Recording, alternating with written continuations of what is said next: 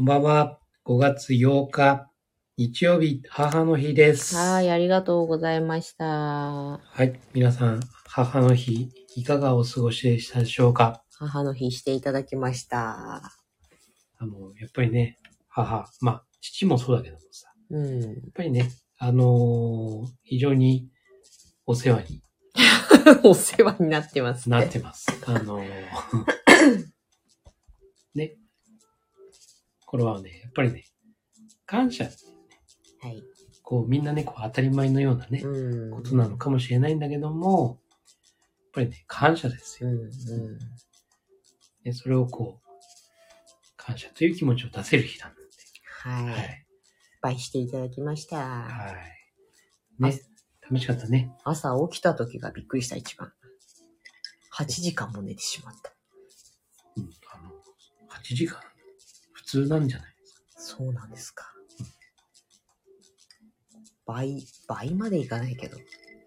普段5、6時間、5、5時間も寝てないかそうだね。うん。そうだね。ら。はい。寝れてよかったですね。はい、ありがとうございます。でね、今日はあの、クラブハウス。うん、そうだね。皆さん、面白かった、ね。聞きましたか？あれ、ね。あれ？あれ？あれね。アーカイブ？ないの。ないの？あまりに個人情報すぎるから、ないの？ないの。残しときゃよかったけどね、と思ったよ。でも。これ、はその、あれ、あれじゃないの？え？その、深掘りされる方のうん、許可を得れば、うん。録音、まあ、アーカイブにしてもよかったんじまあね、かなりのなんか、こう、良い回でした。ね。え。まあ、割とさ、うん。こう、自分の話ってさ、うん。あんまりしないじゃない、うん、うん。いや、あんまりしないというか、まあ、仲間の中ではするかもしれないけど、うん。こう、ね、一定、この人生というそうだね。ね、これをなかなかね、うん。話さないし、で、話した時に、そういう気づきっていうのかな。うん。やっぱり自分の中ではもちろんさ、いろんなものをね、うん思い出とか、辛かったこと、良かったこととかね、うん自分はあったとしてもさ、でもその中に気づいていない部分もね、うん。あったりするからさ、それが、こう、他のメンバーからね、うん。質問がこう、来た時にね、うん。そういうことだみたいなね、うん。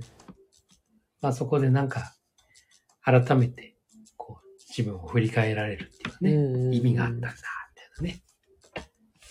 あ、隊長こんばんは。あ、こんばんは。よ、もしよければ上がってきてください。クラブハウスパート2。高野ど菜うぞどうぞ。第2夜。どうぞどうぞ。もしや3代目もいらっしゃるのでは？いいですよはい。第2部。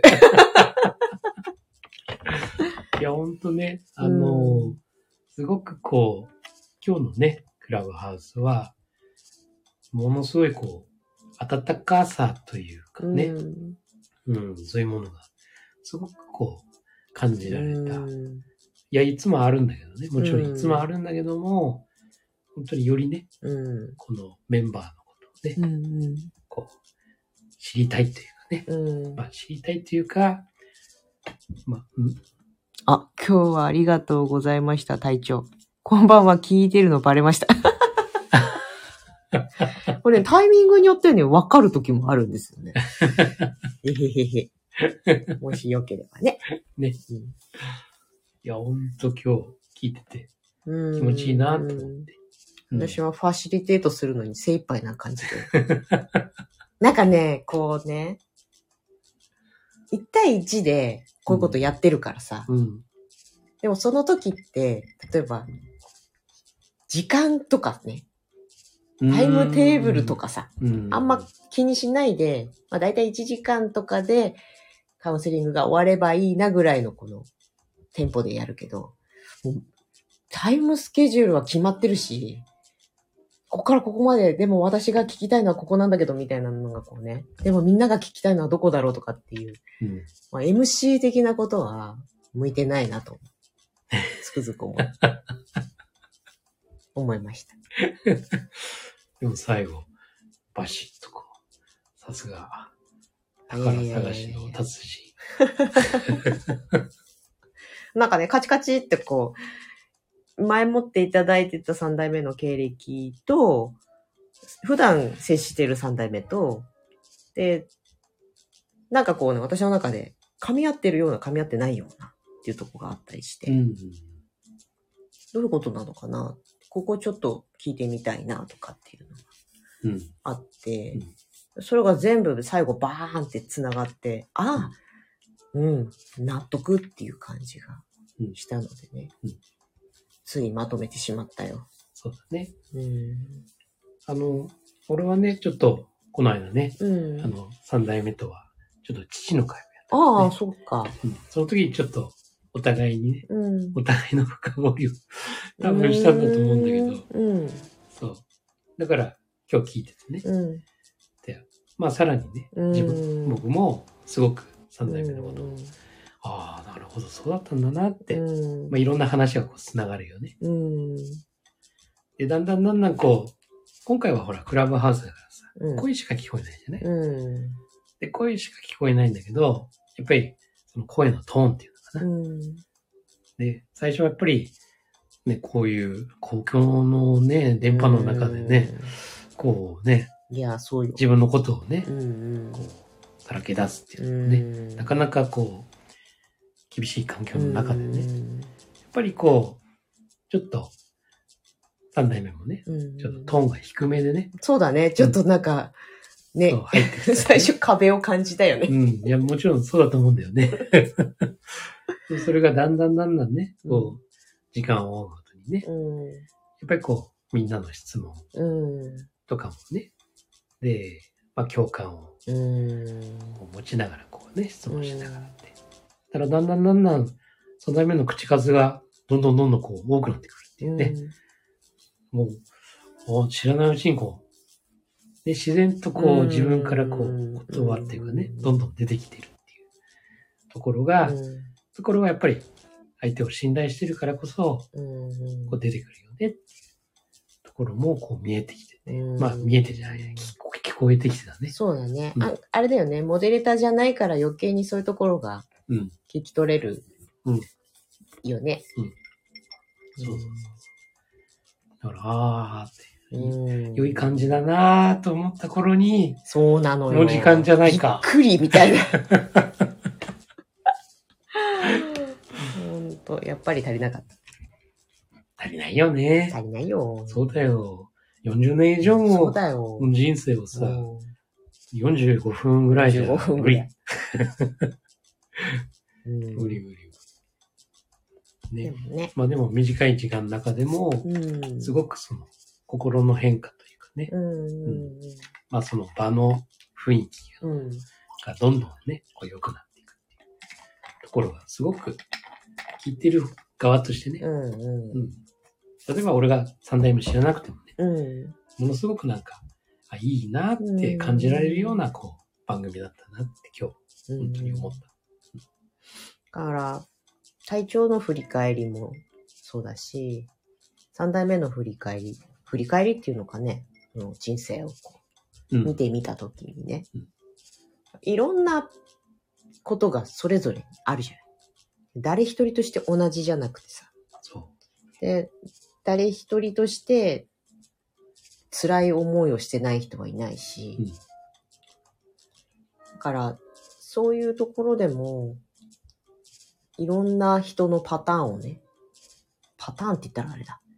そういう過去をうん聞くことで、どっか国家一つでもね、その、三代目が終わりを思い描いてたように、誰かの心にね、引っかかってね、う。うん。励ましなり、うん元気なり、うんもしくはパラダイムシフトなりを与えられたらいいよね。うん。そうだね。そうそうそう。うん。まあ本当に全く同じ境遇っていうかさ、うんはいない。誰もいないと思うんだけど、うん。似たようなね、うん。境遇の人がいるだろうしね、うん似たような感じのね。そうすると、そうかってね。うん。なるほど。今自分はこういう状況っていうのはこういうことなのかなとかうんね。うんうんやっぱりそれを聞くことによってね。そうだね。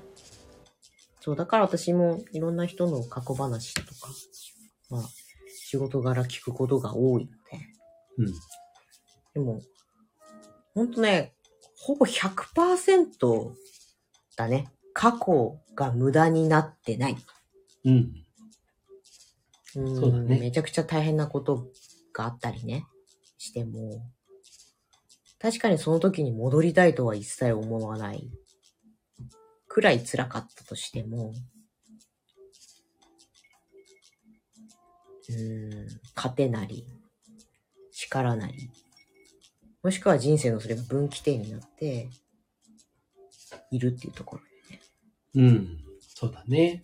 あで、の、振り返ってみてさ、例えば、無駄なお金を使ったうん。とかね、あの、そのシーン、ワンシーンだけね、うん、見ると、無駄なお金を使った、うん、とかえー無駄な時間を使ったとか、っうん、ていうのは、そこだけ切り取ったらうん、うん、無駄だよねってなるんだけど、うん、でも、そっから先繋がる部分があって、うん、その無駄があったから、その後の展開があったんだよ。うん、で、それが失敗だったかもしれない。うんしくじりだったかもしれない。うん。けども、それがあったから、ああ、もうこれは違うことだよ。ダメなんだと。うん、うん、これは自分にとっては違う。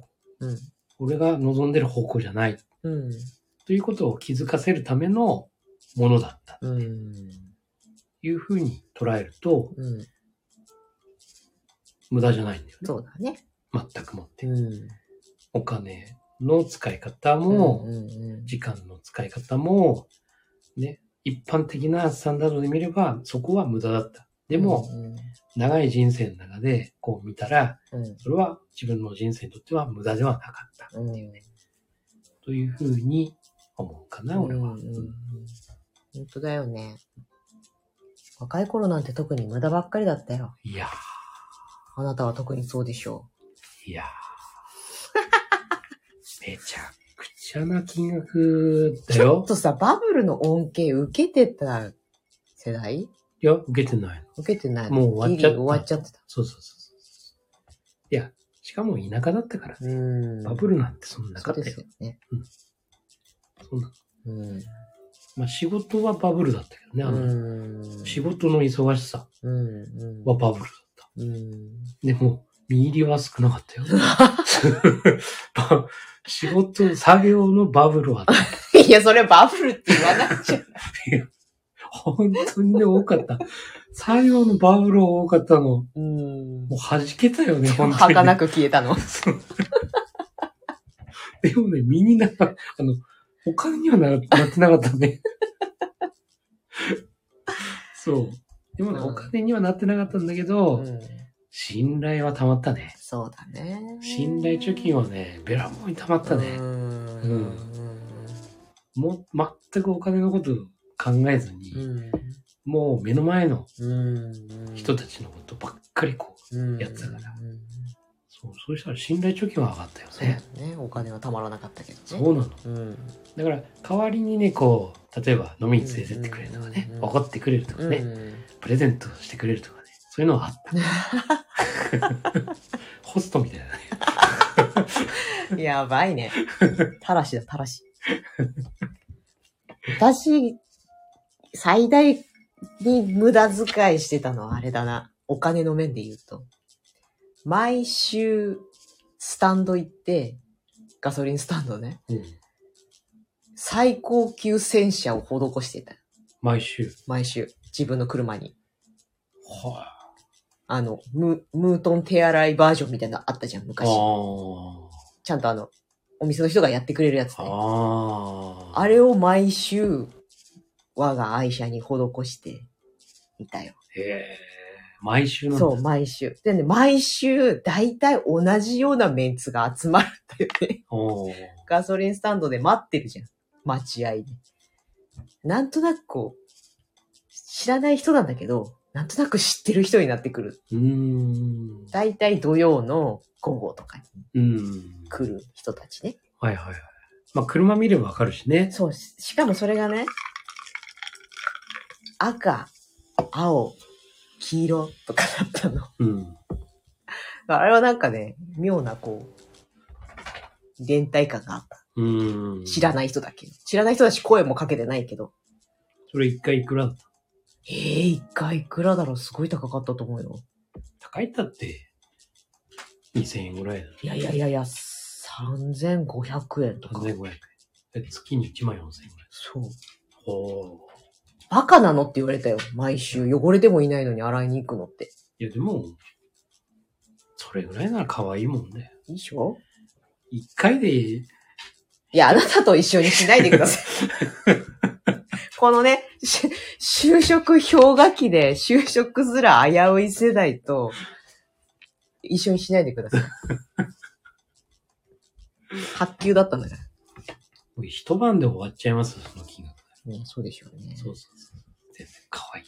うんうんあ、あんなね、車を洗うためだけに。で、満タンに、廃屋満タンにして、で、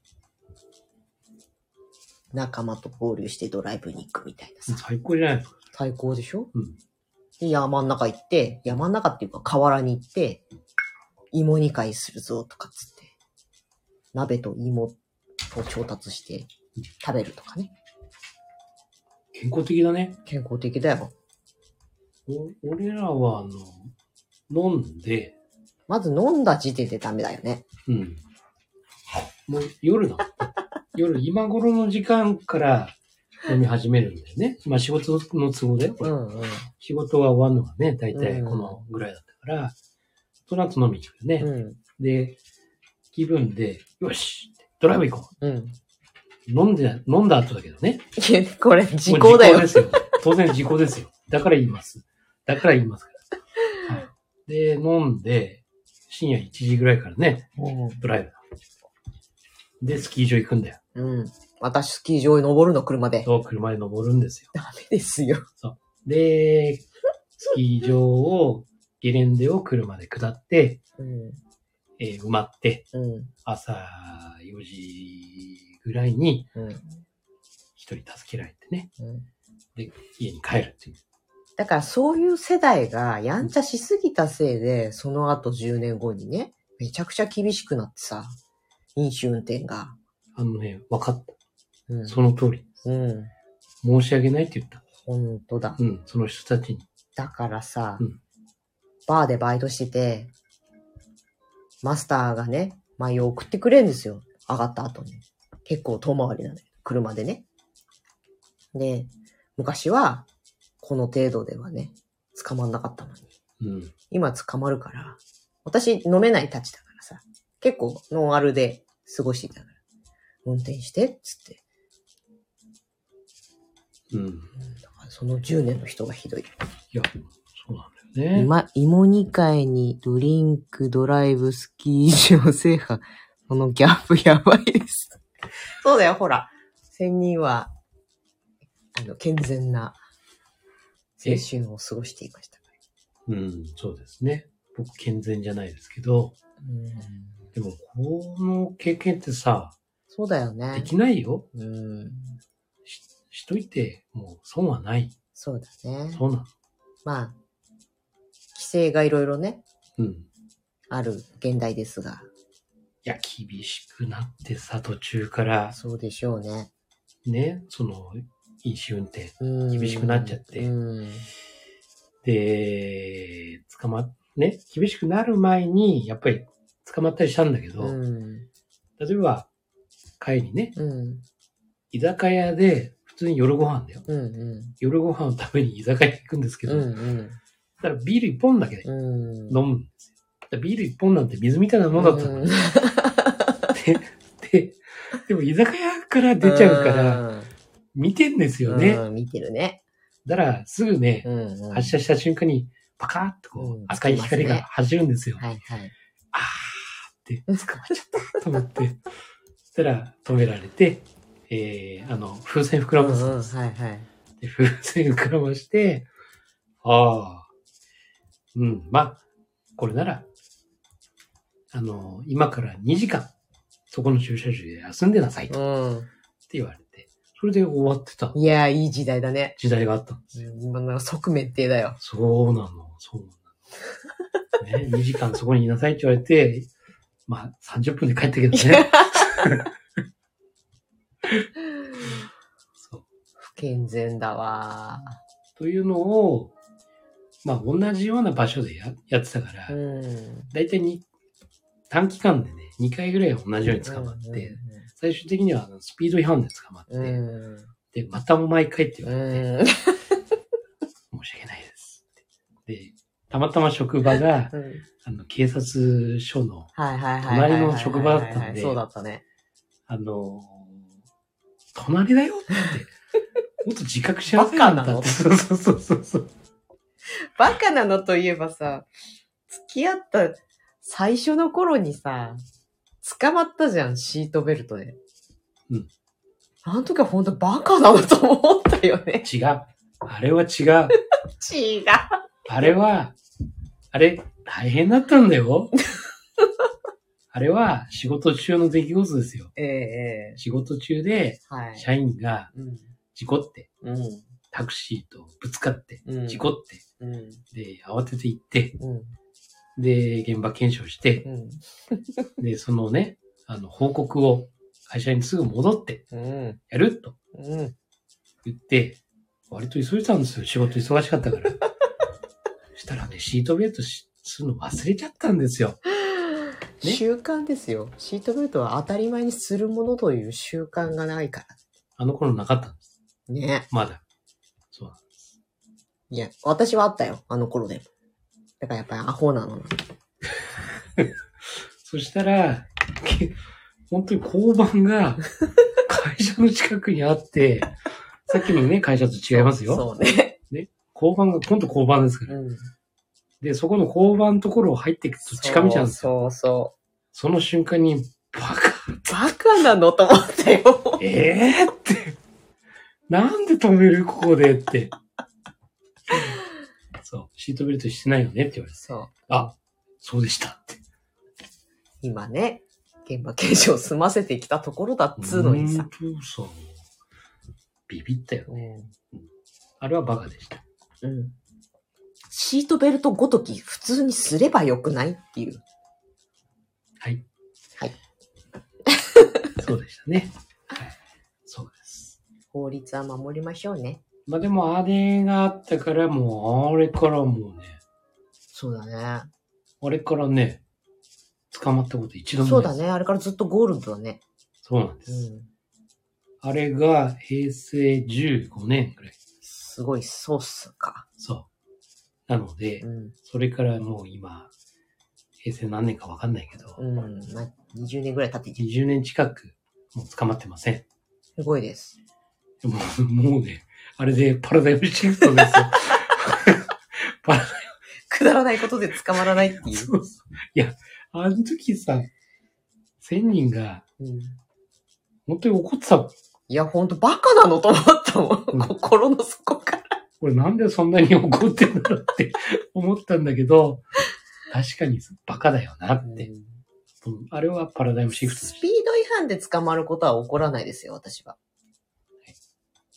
シートベルトで捕まるのはどうかと思います。た。もう20年近く前。そうやね。まあ、その後私は2回ほど捕まってるから。そのこと言えない。スマホ。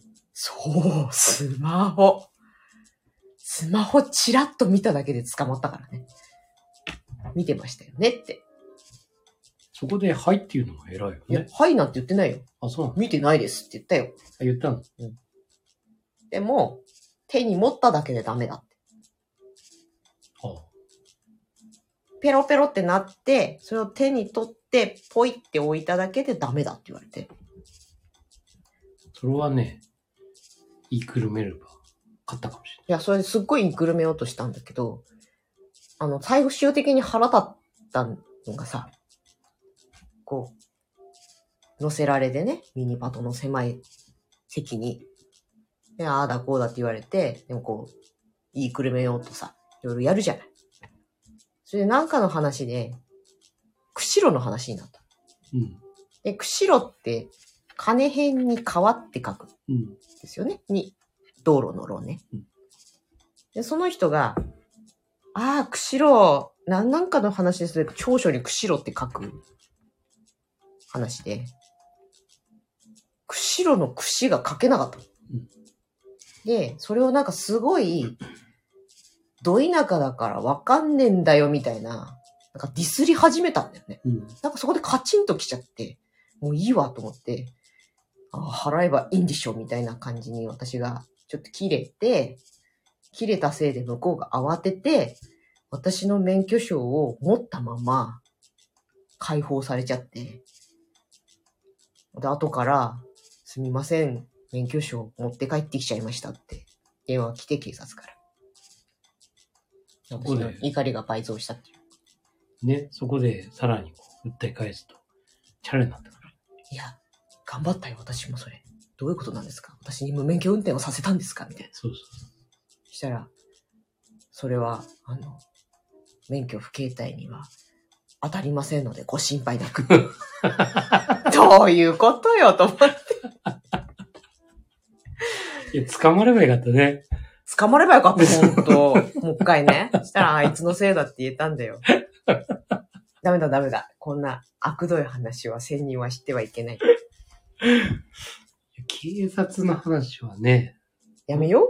公共の電波だよ。うん、僕は20代いっぱいありましたけどね。うん。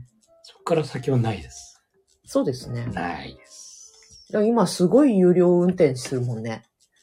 こっちが心配になるぐらい優しい運転。もうこう人柄が出ますから、運転は。うん。はい。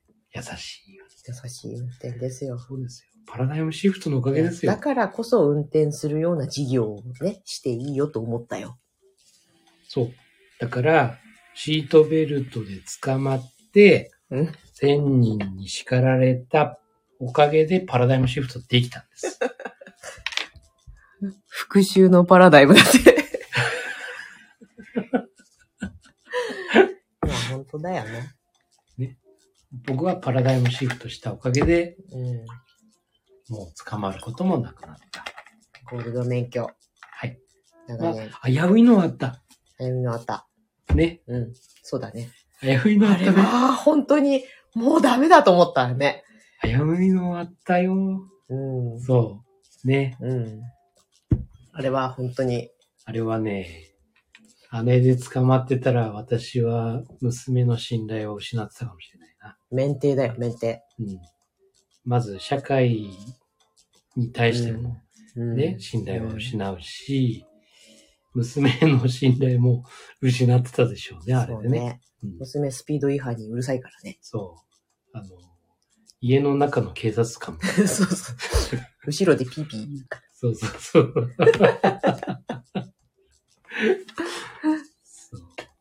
まあ、あれがね、本当に危なかったね。うんなので、皆さん、安全運転で、そうですよ。はい。運転をね、そう、大事な話ですよ。ね。うん。だからもう、失敗やしくじりは、もそうだね。いくらでも出てきますよ。そうだね。マスターの深掘りが一番面白いんじゃないの？ニヤニヤしてる。どうかな。あ、復讐のパラダイムの復讐は、やり返す復讐の方だった。そうだね。ルーズルーズ。ルーズルーズだよ。ルーズルーズだ。そう。警察とは割とご縁があったんですよ。うん。それはね、自分が悪いこと知ってうん。ご縁があったっていうのももちろんあるんですけども、うん。向こうが悪くてね、うん。ご縁もあったっていうのもあるんですよ。へー向こうがね、ぶつかってくることもあったんですよ。警察が？そうなの。体当たり？体当たりして止めようとしたとか？違うの。あのね、いいの話。いや、わかんない。時効じゃなかったらダメいや、もう、もう、事故、事故、事故、事故。もう30年ぐらい前。う。うん。あの、お祭りがあったんですよ。うん。釧路でね。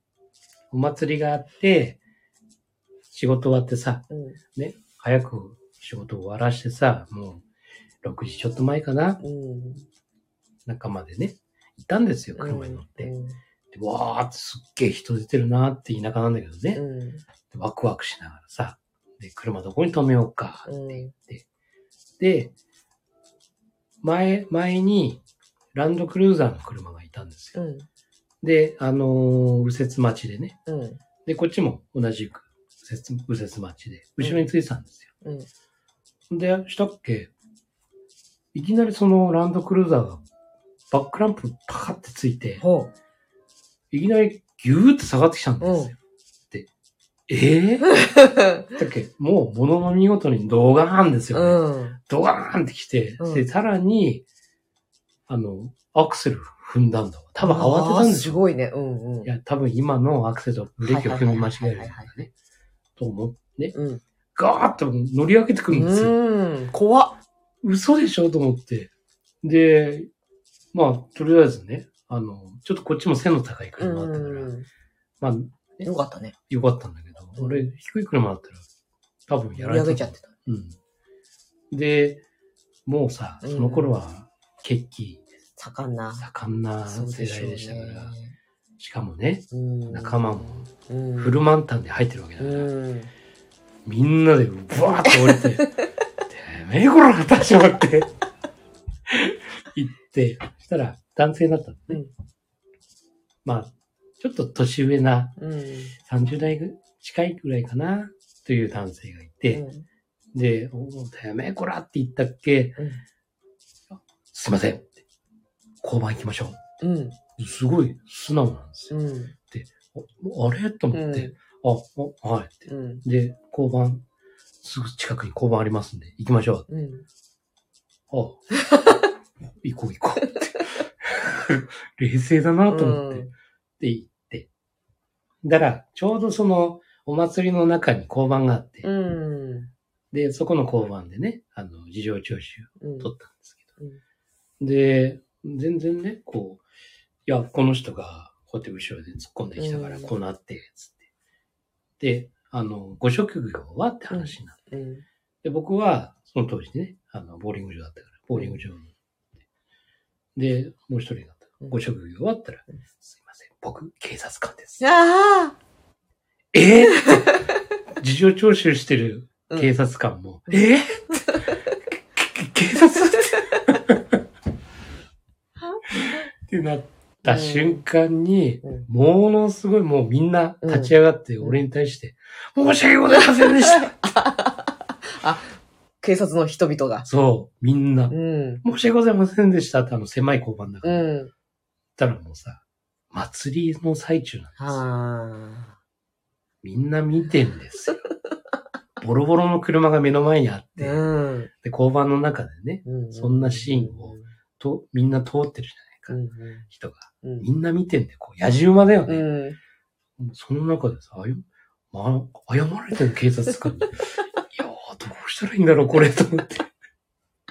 なかなかない経験だね。そう。で、いやいや、いいんです、いいんですって。うん。あの、車直してください、ちゃんと。うん。うん。で、なんか、だんだんだんだん、なんか、うん。